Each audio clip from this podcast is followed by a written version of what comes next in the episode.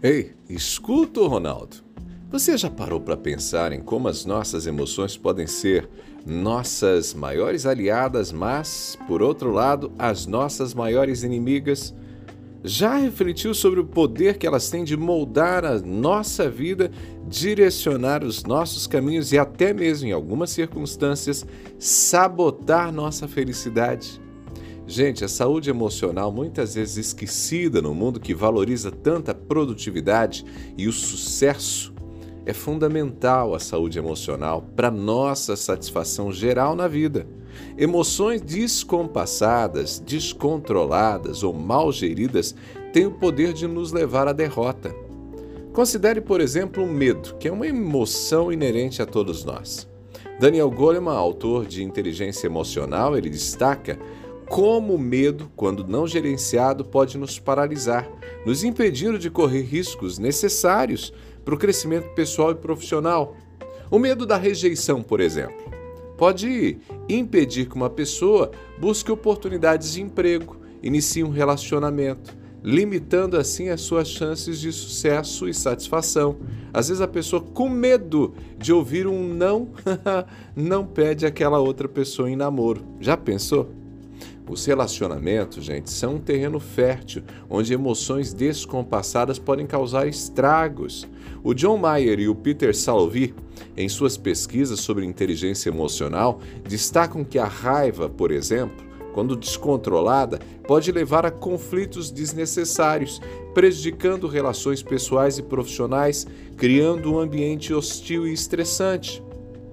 Já a tristeza, que é uma das nossas emoções básicas, é outro exemplo de emoção que pode se tornar descompassada. Embora seja uma resposta normal e saudável para certas situações que a gente vive, quando a tristeza é intensa e prolongada, ela pode se transformar em depressão, impedindo a pessoa de funcionar adequadamente e vai perder a alegria e a satisfação de viver, é claro. Então, o que a gente pode fazer para impedir que as nossas emoções nos sabotem?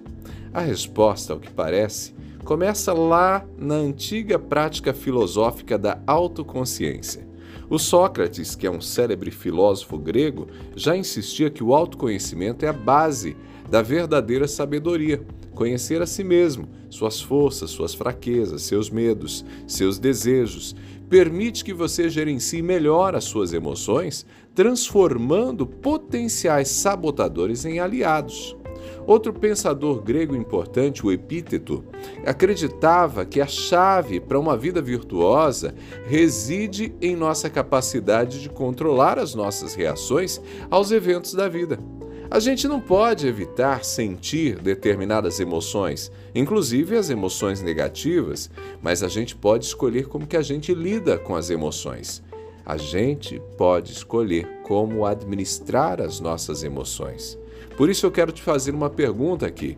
Será que as suas emoções estão sabotando você? Será que elas estão roubando oportunidades, impedindo seu crescimento, tornando seus relacionamentos medíocres? Se você desconfia que a resposta é sim, então ó, hora de agir. Use suas emoções como fonte de motivação para mudança. Se você estiver se sentindo triste, frustrado, assustado, não ignore esses sentimentos. Em vez disso, explore esses sentimentos, estude esses sentimentos, essas emoções, gerencie-os. E, se necessário, procure a ajuda de um profissional. Por fim, lembre-se do que disse o poeta Fernando Pessoa: para ser grande, ser inteiro Nada teu exagera ou exclui. Sê todo em cada coisa.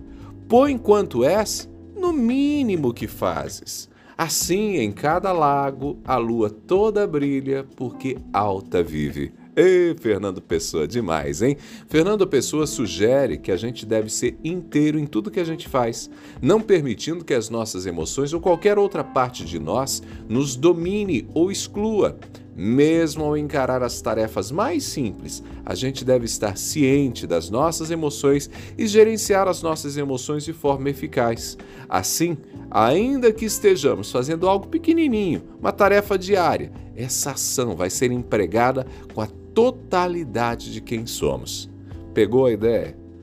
Não permita que as suas emoções não gerenciadas ofusquem o seu brilho. Cultive a autoconsciência, gerencie suas emoções e viva uma vida plena que reflita todo o seu potencial. Eu sou Ronaldo Neso. Estou te esperando lá no Instagram, viu? Sempre um recadinho que pode abençoar você. Arroba Ronaldo Neso, arroba Ronaldo Neso, lá no Instagram. A gente se fala. Abraços do Ronaldo.